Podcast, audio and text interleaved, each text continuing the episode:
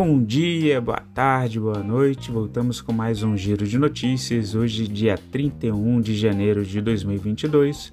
Lembrando que as notícias aqui veiculadas não são recomendação de compra, de venda ou análise, mas notícias disponibilizadas pela grande mídia.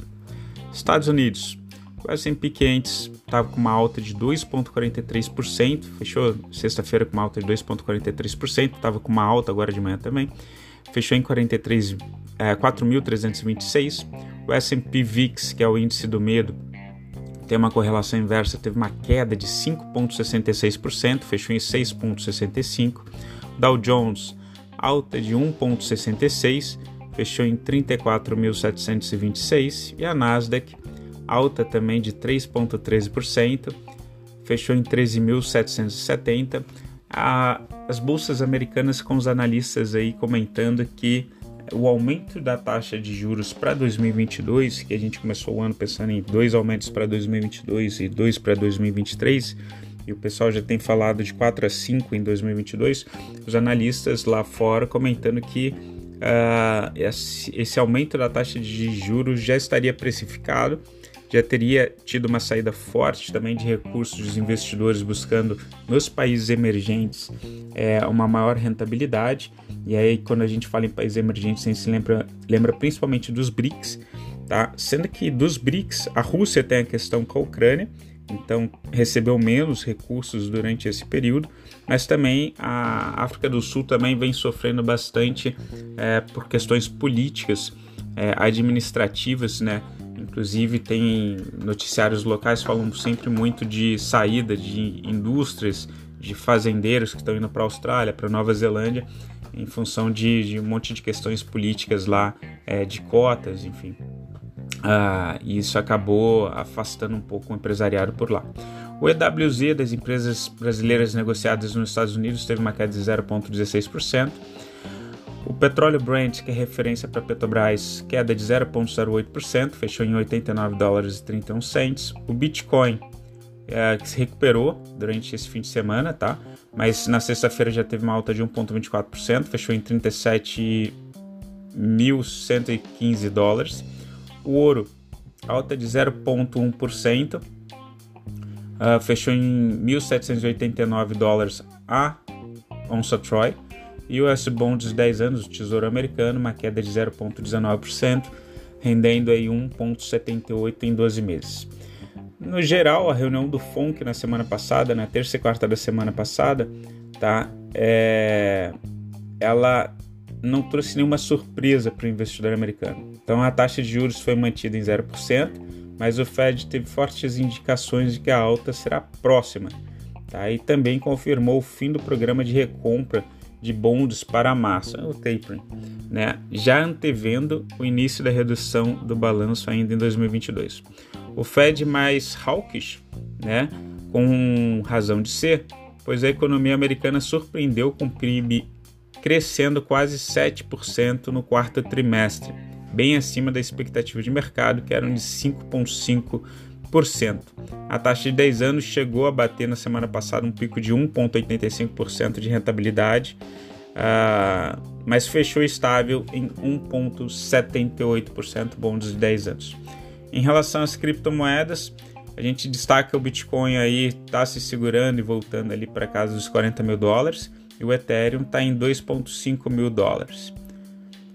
Em relação à Ásia, o CSI 300, queda de 1,21%, fechou em 4.563. No Japão, o índice Nikkei, alta de 1,54%, fechou em 2.494. Na Coreia, o índice KOSPI, alta de 1,87%, fechou em 2.663.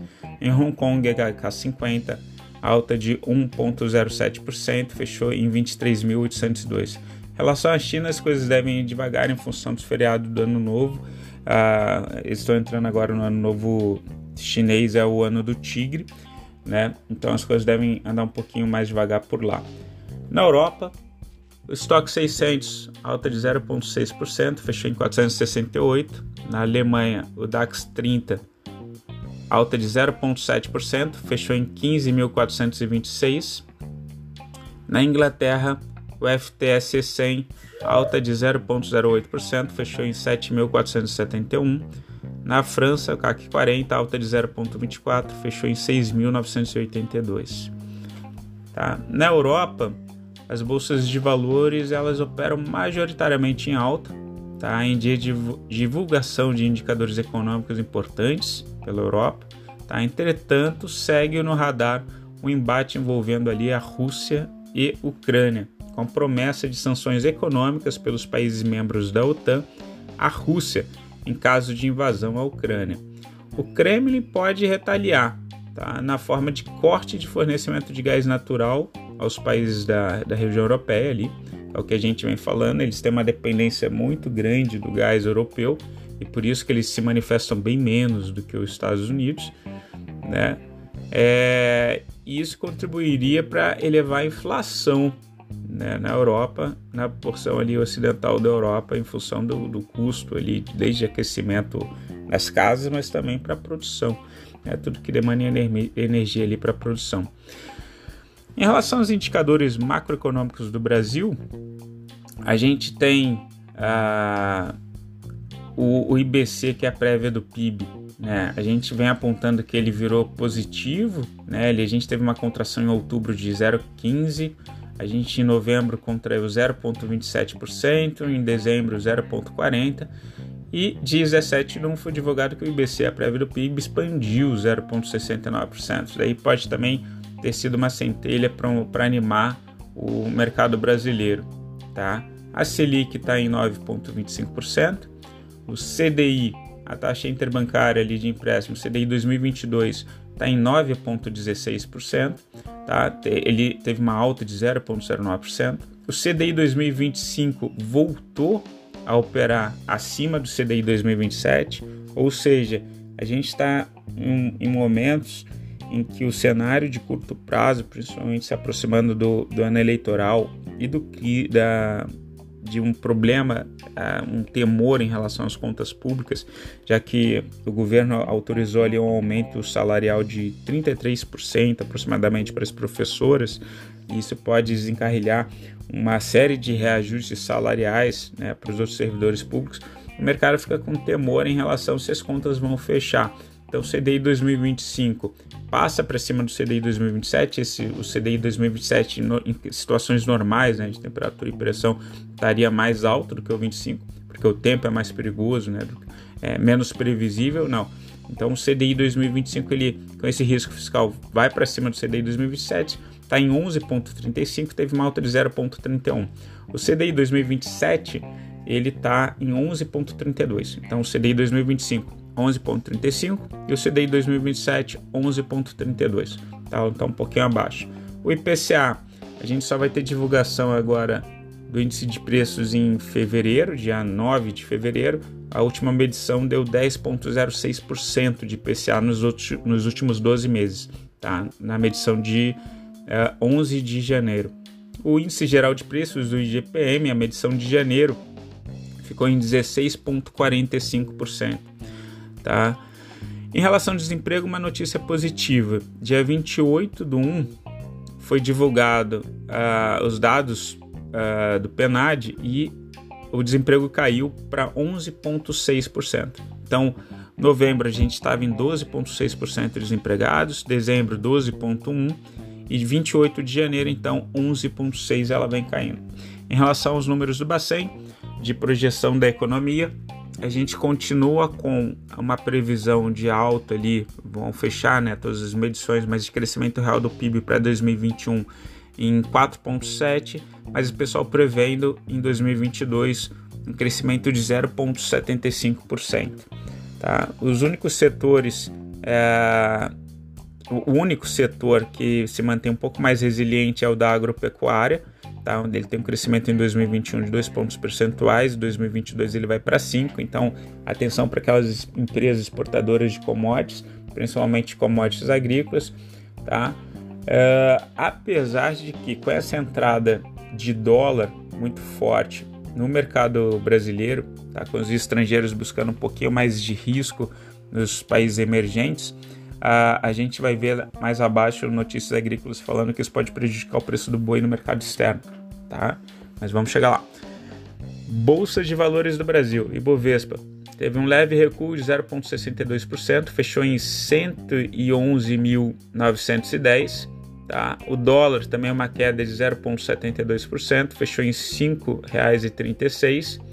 E o IFIX, que segue no seu caminho de recuperação, alta de 0,10%, fechou em 2.769. O IFIX, é, com os fundos imobiliários, principalmente ali os de tijolo, é, a gente tem tanto os aniversários de reajuste dos fundos imobiliários, né, que a partir do momento que vem com taxas altas, isso vai refletindo no, no dividend yield, mas a gente tem também quando eles fazem a avaliação patrimonial dos fundos de tijolo, eles estão verificado aí um metro quadrado mais caro. Então isso mostra uma relação de preço versus valor patrimonial mais interessante. Em relação a commodities, como a gente tinha dito, o boi gordo ele segue numa re... agora num... realizando ali 0,39%, está em R$ 340,65, tá? O que complica um pouco para a exportação agora do boi gordo é até quando o dólar vai cair, porque isso deixa o nosso boi gordo mais caro no mercado externo.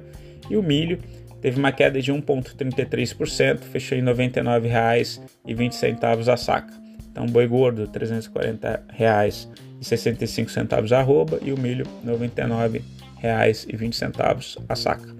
Tá? Em relação ao milho, em três semanas o Brasil importou apenas 50% de todo o milho desembarcado no mesmo período em 2021. Então, vamos acompanhar aí, ver se vai ter quebra de safra mesmo, é, ver quanto de, de milho tem ido para o mercado, o pessoal está importando menos para complementar né? Talvez a, a demanda também tenha diminuído. Estrangeiros, a gente tem a divulgação agora dia 2 do 2 do fluxo cambial pelo Banco Central, mas a gente continua naqueles patamares depois da primeira entrada ali de mais ou menos 8 bi no início do, de 2022. É, muito desse dinheiro foi ali para a Bolsa de Valores, para as ações de empresas exportadoras, para o mercado financeiro e aquelas empresas mais perenes. Uh, vamos ver como é que vai ser esse fluxo cambial ser divulgado na próxima quarta-feira. Em relação ao mini índice divulgado pelo B3, a gente tem os estrangeiros comprados no mini índice uh, em 112 mil 154 mini contratos do índice, do índice e eles estão vendidos no mini dólar em 64.757 contratos do mini dólar. Então, então, comprado no mini índice, vendido no mini dólar. Será que a bolsa vai para cima? Continua indo para cima em função disso? Aparentemente sim, vamos ver se essa entrada de 8 bi mais essa estratégia dos estrangeiros estarem comprados no mini índice e vendidos no mini dólar, se isso joga a nossa bolsa para cima. Pessoal, fico por aqui, desejo a vocês uma excelente semana. Qualquer coisa, entre em contato. Beijos, tchau, fui.